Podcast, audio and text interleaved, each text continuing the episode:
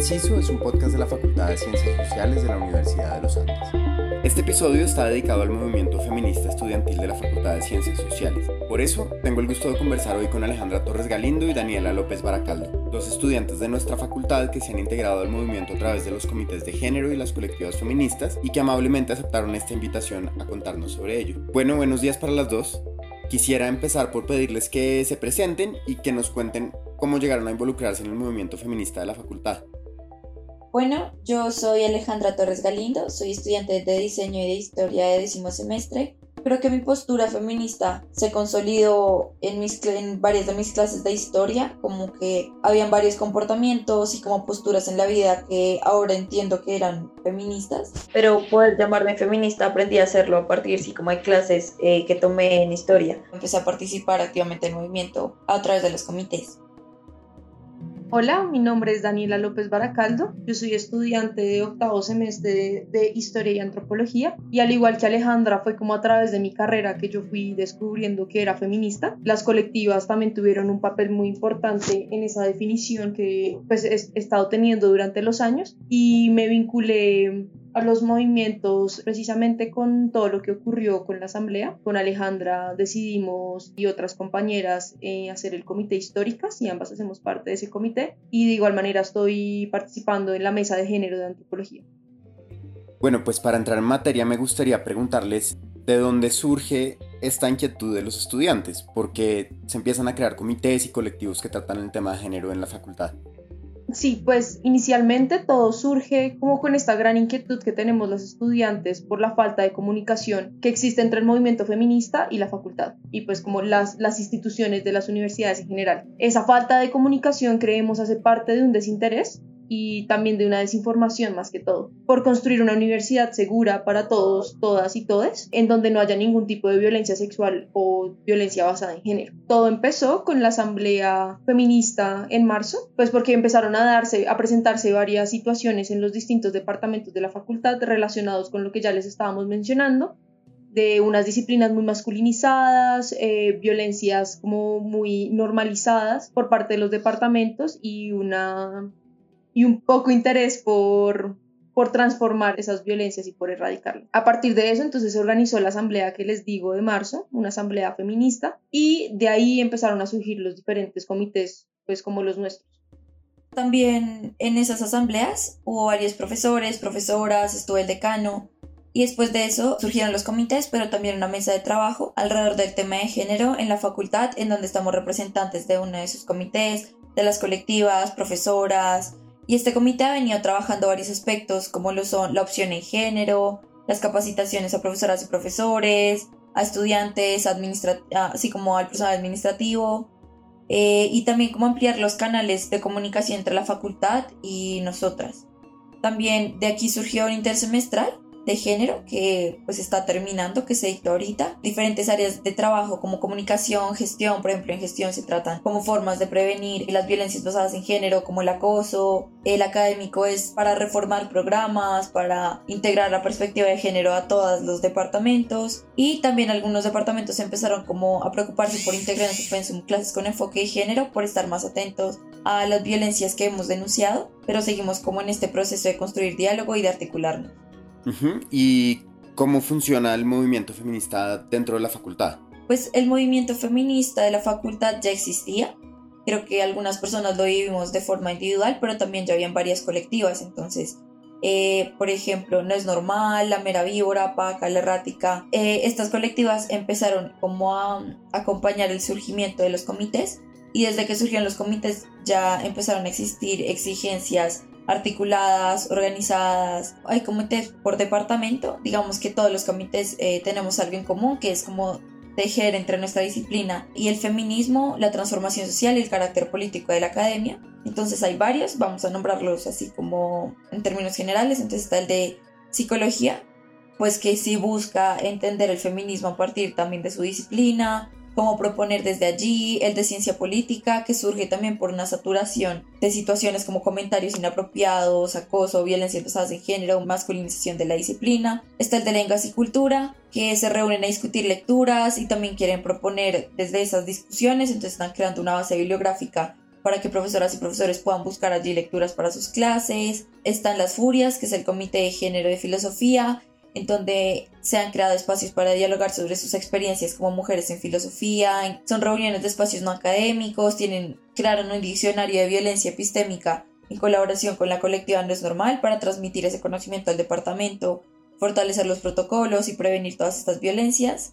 También tienen un fuerte enfoque en feminismo, pues en transfeminismo, Sí, después está eh, pues, también en la antropología, que es una mesa de discusión, una mesa de trabajo, en donde buscamos exigir una universidad más justa y segura. Se propone la construcción de un espacio donde se entrelacen las historias y las experiencias y partir de nuestras experiencias situadas para poder construir tanto relaciones horizontales como una herramienta de transformación social, obviamente partiendo desde la antropología. Estudiar el feminismo siempre desde la interseccionalidad es muy importante para esta mesa. Estamos trabajando en este momento en la construcción del semillero hacia una antropología feminista, donde se busca consolidar un programa académico que en algún momento se convierta en un seminario del departamento. También está Históricas, que es el del departamento de historia, donde buscamos eh, identificar violencias, eh, hacemos comunicados en Instagram, hacemos scratch, acompañamos también a las personas que están haciendo ese, ese tipo de denuncias y tenemos un espacio académico los viernes en donde discutimos lecturas y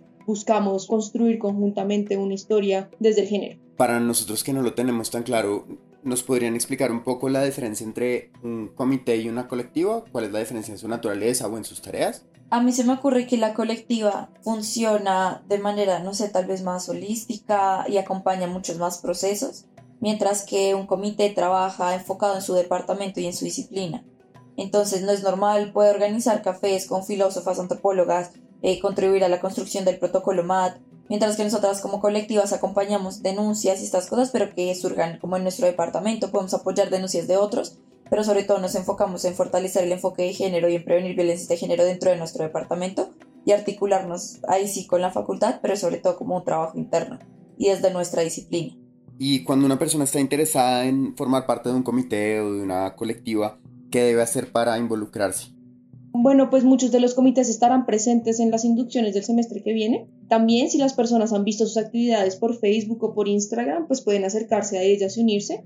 La idea es que estos espacios no queden en manos de unos pocos, sino que se vuelva algo propio de, las personas de los departamentos. Un lugar en que las personas comprometidas e interesadas puedan entrar y construir una, pues una facultad antipatriarcal, que también así se llama el grupo en donde nos estamos organizando todas. Además, muchos de los comités están promoviendo encuentros, tanto académicos como no académicos, en donde las personas se pueden inscribir y participar.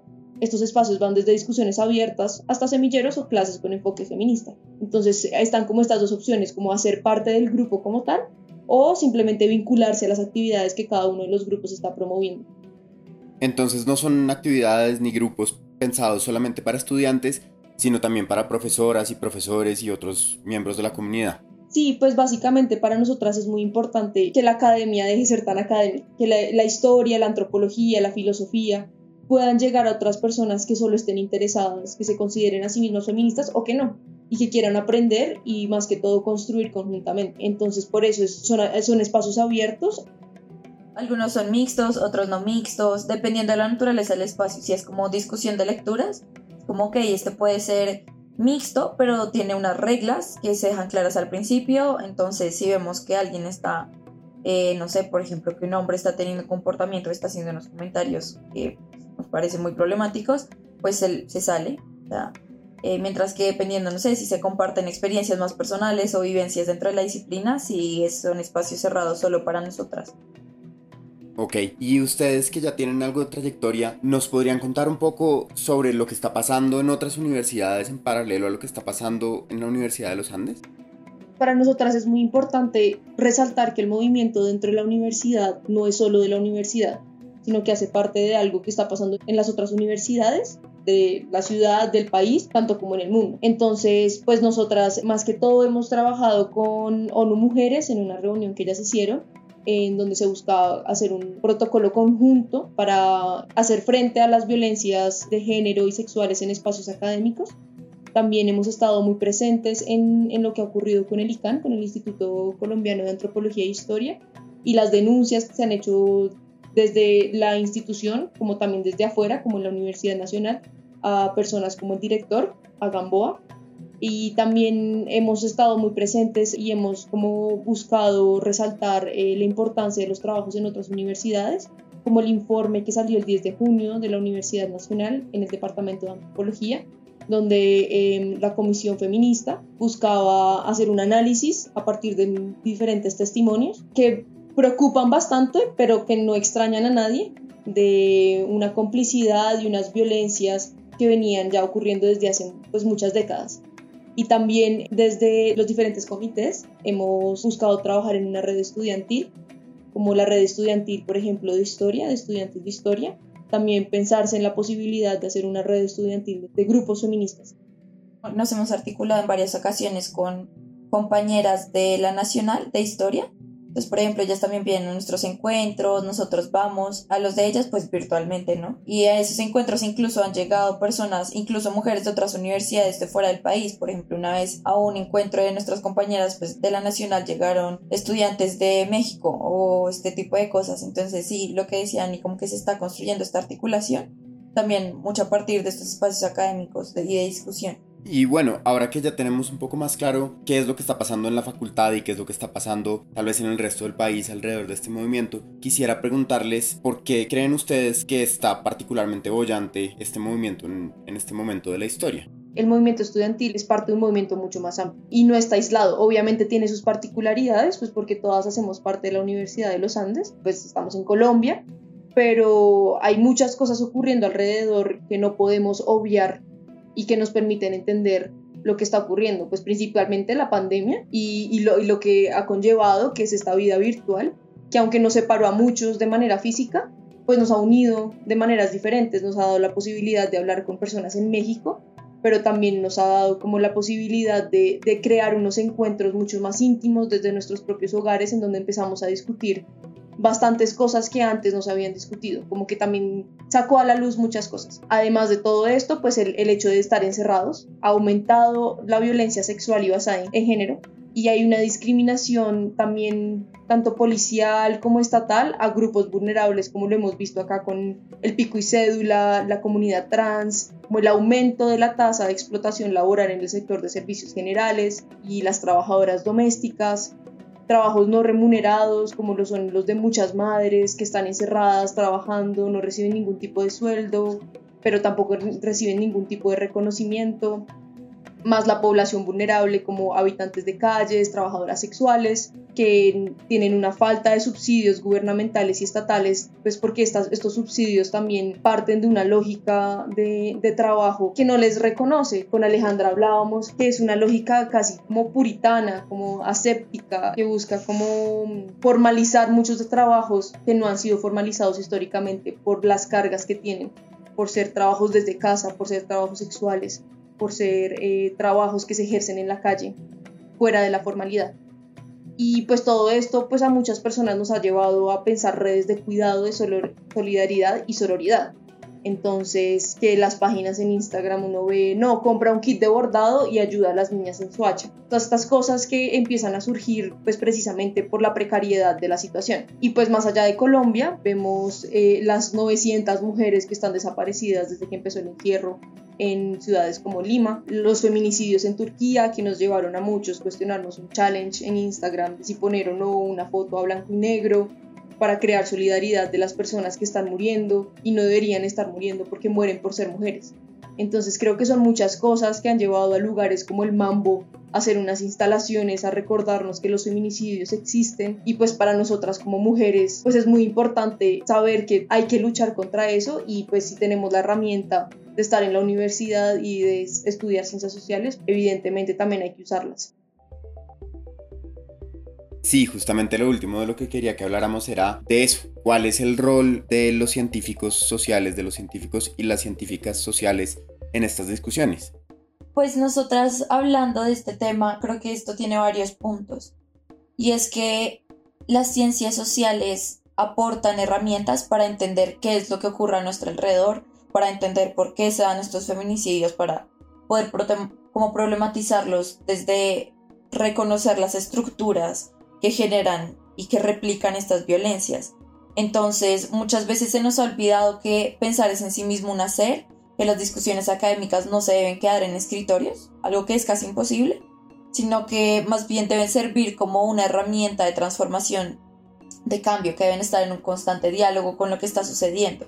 Una de esas herramientas que nos brinda, por ejemplo, es la interseccionalidad y es pensar cómo las formas de opresión se entrelazan con otras relaciones de poder. Entonces no es lo mismo ser una mujer blanca, rica, que tiene sus formas de opresión, que sufre formas de discriminación basadas en género, violencias basadas en género, a ser una mujer indígena en América Latina, que también es oprimida y violentada por estructuras, no sé, colonialistas o este tipo de asociaciones que surgen alrededor de esto.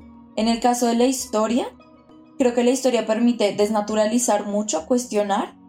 Entonces, nos permite ver que la posición de las mujeres es socialmente construida, esa posición relegada. Entonces, no es que algo sea natural, porque muchas veces las justificaciones de la opresión es que es natural y que este es el orden natural y que el orden y que el lugar de la mujer en el hogar es lo que es natural a partir de que de una condición como el hecho de que pueden engendrar. Entonces aquí surgen categorías como el ser mujer, o sea, el ser mujer o el binarismo también es una categoría en sí misma que se ha construido históricamente. Por ejemplo, se naturaliza algo como el amor materno o el instinto materno y esto también ha sido, esto no es natural, esto también ha sido social e históricamente construido, se ha replicado a través de instituciones como la iglesia, pues sí, como la religión y responden a momentos y contextos determinados. Entonces creo que la historia, al permitirte, valga la redundancia, historizar cómo se construyeron todas estas categorías, estos lugares, estas estructuras, te permite ver que no es natural y que no tiene por qué ser así y que puede y debe ser cuestionado. También, por ejemplo, en el caso de la antropología, creo que permite sacar, sí, como sacarnos de nuestros lugares comunes y nos permite ver, más allá de nosotras mismas. Ese ir más allá implica entendernos como seres que viven en relación con otros, no solo con humanos, y esas relaciones para nosotras han de significar una relación de respeto, solidaridad, empatía. Eh, pues eso es algo que nos ha enseñado mucho el feminismo, sobre todo de la mano de la sororidad. Creo que la sororidad eh, te ayuda a entender muchas cosas de ti misma y dejar de lado comportamientos y formas de pensar que solo están replicando este sistema patriarcal. Pero pues creemos que lo más importante y lo más valioso de las ciencias sociales es que todas estas herramientas tienen un potencial transformador muy grande. Excelente, muchas gracias. No sé si hay alguna idea con la que quieran cerrar. Lo que nos parece es que todos deberíamos apuntar a, una universidad feminista y no solo a una universidad, sino como a un mundo mucho más justo y yo creo que el feminismo es, es una herramienta muy importante para eso. Em, pues como algo y fundamental para nosotras que quede súper claro es que la academia debe salir de sí misma y debe salir de la universidad. Abandonar esa falsa dicotomía de que la academia es una cosa y la práctica es otra es súper importante, tanto como para pensar la ciencia social en América Latina como para el feminismo. Pues porque sentir y pensar siempre están relacionados. Y el hecho de estar pensando ya nos implica un actuar, ya nos implica eh, una responsabilidad con los otros, una necesidad de transformación. Si yo me estoy preguntando algo como científico social, debe ser porque busco transformarlo. No solo es entenderlo porque sí, sino porque hay una necesidad de transformación de fondo. Y también lo otro que pensábamos es que desde nuestros lugares, desde nuestros comités, colectivas, podemos cuestionar el orden patriarcal de la academia que muchas veces no parece no reconocerse. Entonces en la, en la academia y en nuestras carreras en muchas ocasiones hemos solo leído hombres blancos, vemos competencias y relaciones basadas en el ego, que también es un orden bastante patriarcal, en donde la razón prima, se considera que debería primar sobre la experiencia y sobre las emociones. Y nosotros queremos es ayudar a cuestionar y desmontar todas estas estructuras profundamente masculinizadas. Por último, pues quisiéramos invitarles a todos a ser parte de estos comités. Como decíamos antes, esto no es algo que se deba quedar en nosotras, sino es algo que se debe volver de todos y de todas y de todos. Chequense ahí qué está ocurriendo en sus departamentos, hagan parte de este proceso tan bonito. También si alguno está interesado, eh, pueden contactarnos a nuestros correos personales que están en las notas del episodio o buscarnos en Instagram como históricas.co si está interesada en feminismo e historia. Bueno, pues muchas gracias Alejandra y Daniela. Muchas gracias por el trabajo que están haciendo en la facultad y muchas gracias también por aceptar la invitación para contarnos cómo es la movida feminista en la Facultad de Ciencias Sociales de la Universidad de los Andes. Eh, nos vemos la próxima.